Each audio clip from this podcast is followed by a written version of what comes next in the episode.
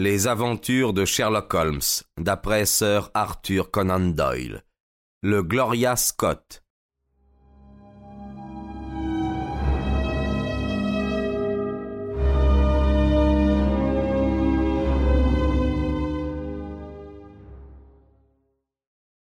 Un soir, à peu près trois semaines après notre départ, le médecin de bord était descendu pour voir l'un des prisonniers qui était malade. Passant sa main au bas de la couchette, il sentit la forme des pistolets. S'il n'avait rien dit, toute l'affaire aurait été éventée. Mais c'était un petit bonhomme nerveux. Il poussa un cri de surprise et il devint si pâle que son patient devina sur l'heure ce qu'il avait découvert. Il le saisit, le bâillonna avant qu'il pût donner l'alarme et le ficela sous sa couchette. Le médecin avait ouvert la porte qui conduisait au pont. Tous, d'un même élan, nous la franchîmes.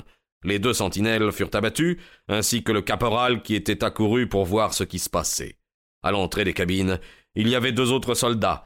Leurs fusils ne devaient pas être chargés car ils ne firent pas feu sur nous, et ils furent tués tandis qu'ils essayaient de mettre la baïonnette au canon. Nous nous précipitâmes dans la cabine du capitaine, mais au moment où nous poussions sa porte, une déflagration retentit de l'intérieur. Nous le trouvâmes la tête couchée sur la carte de l'Atlantique qui était épinglée sur sa table. L'aumônier se tenait à côté de lui, avec à la main un pistolet encore fumant. Les deux lieutenants furent arrêtés par l'équipage. Tout paraissait bel et bien réglé. La cabine de luxe était attenante à celle du capitaine.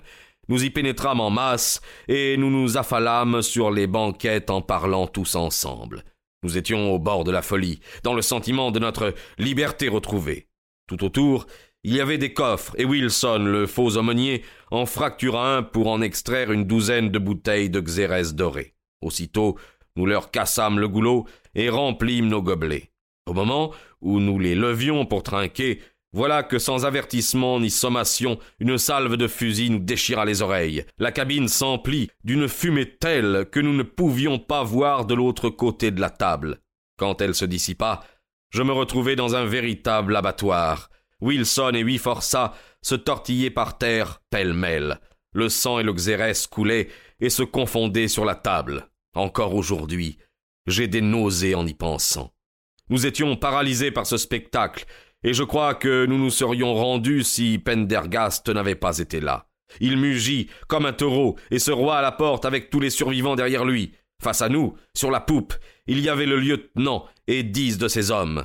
Les châssis vitrés au-dessus de la table de la cabine avaient été légèrement ouverts et ils nous avaient tiré dessus par l'entrebâillement. Avant qu'ils eussent eu le temps de recharger les fusils, nous fûmes sur eux. Ils résistèrent avec acharnement, mais nous avions l'avantage du nombre. En cinq minutes, tout fut consommé. Oh, mon Dieu.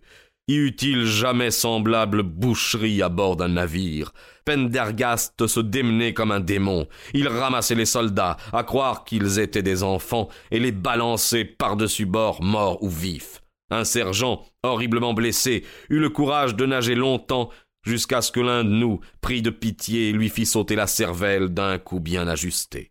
Quand le combat prit fin, il ne restait de nos ennemis que les deux gardiens, les deux lieutenants et le médecin. Ce fut à leur sujet que se produisit la grande querelle. Beaucoup d'entre nous étaient fort contents d'avoir reconquis leur liberté, cela leur suffisait. Ils ne tenaient pas à avoir un meurtre sur la conscience. Rien de commun, en effet, entre jeter par-dessus bord des soldats armés d'un fusil et assister à un massacre exécuté de sang-froid.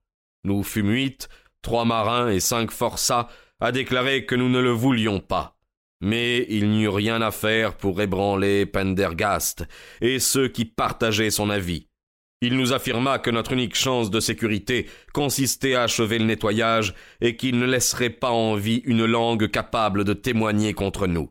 Il s'en fallut de peu que nous partagions le sort des prisonniers, mais finalement il nous dit que nous pouvions prendre un canot et partir. Nous sautâmes sur cette offre, tant nous étions écœurés de cette volonté sanguinaire, et nous comprenions bien qu'il n'était pas en notre pouvoir d'y mettre un terme. On nous donna à chacun des frusques de marin, un baril d'eau, une caisse de bœuf salé et une caisse de biscuits, plus une boussole. Pendergast nous mena devant la carte, nous expliqua que nous étions des marins naufragés dont le bateau avait sombré par quinze degrés de latitude nord et vingt-cinq degrés de longitude ouest, puis il coupa l'amarre de l'embarcation et nous laissa filer. Et maintenant j'en arrive, mon cher fils, à la partie la plus surprenante de mon récit. Les marins avaient allé bas la vergue de Misène pendant la révolte. Quand nous nous éloignâmes, ils la remirent d'équerre. Comme il soufflait un léger vent du nord-est, le bateau commença à prendre de la distance. Notre canot escaladait tant bien que mal les longues vagues douces. Evans et moi, qui étions les plus instruits du groupe, nous avions pris place à l'arrière pour décider de notre destination. C'était un joli problème, car le Cap Vert était situé à plus de 750 kilomètres sur notre nord, et la côte africaine à un millier de kilomètres sur notre est. En définitive, comme le vent venait plutôt du nord, nous pensâmes que la Sierra Leone était la meilleure solution, et nous mîmes le cap dans cette direction.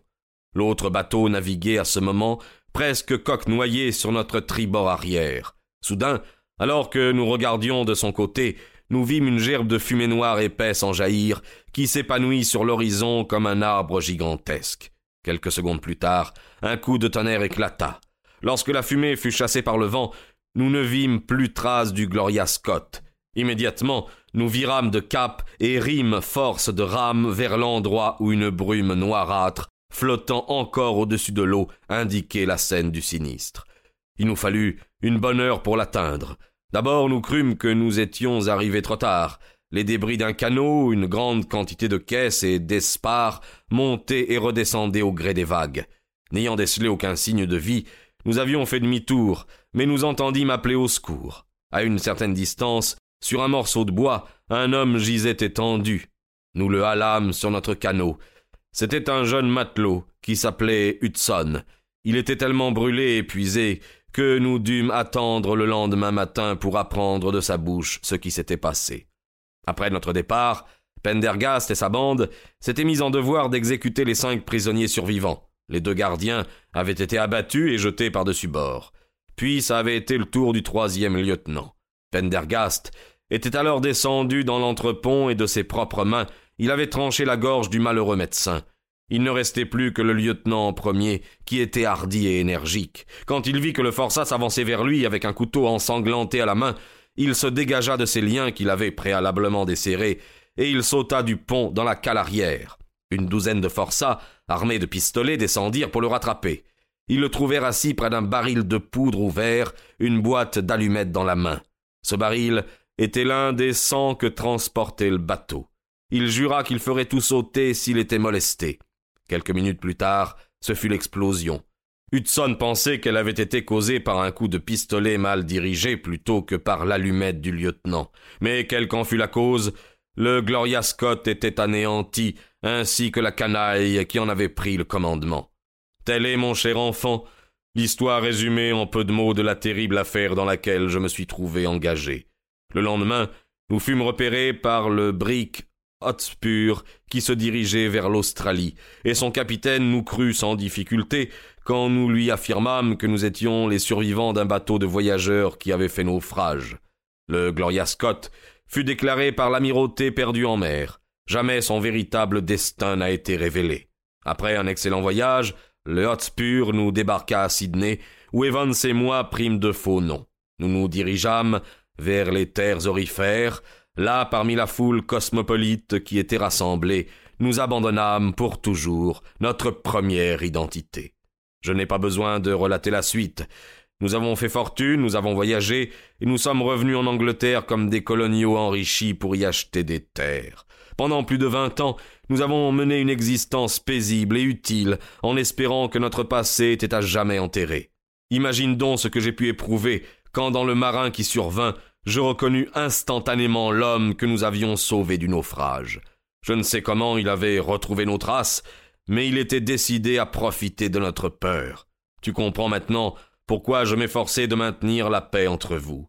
Et dans une certaine mesure, tu sympathiseras avec la terreur qui m'habite depuis qu'il a quitté la maison avec des menaces sur la langue pour se rendre auprès de son autre victime. Au-dessous est écrit d'une main si tremblante qu'on peut à peine lire Beddoes m'avertit en code que H a tout dit. Doux Seigneur, ayez pitié de nos âmes. Voilà le récit que j'ai lu cette nuit-là au jeune Trevor, et je crois, Watson, qu'étant donné les circonstances, c'était un récit plutôt dramatique. Mon brave ami eut le cœur brisé. Il alla en Extrême-Orient s'occuper de plantations de thé, où il réussit bien. Quant aux marins et à Bédéose, je n'ai jamais eu de nouvelles de l'un ou de l'autre à partir du jour où a été écrite cette lettre. Tous deux ont disparu complètement. Or la police n'avait reçu aucune dénonciation, si bien que Bedéos a pris une menace pour l'exécution de la menace. La police croit que Hudson et Bedéos se sont mis d'accord pour partir ensemble. Pour ma part, je pense que la vérité est exactement l'inverse. Il est probable que Bedéos, poussé au désespoir et se croyant déjà trahi, s'est vengé sur Hudson et a quitté le pays en emportant autant d'argent qu'il le pouvait. Tels sont les faits de l'affaire, docteur, et s'ils peuvent être utiles à votre collection, je les mets bien volontiers à votre disposition.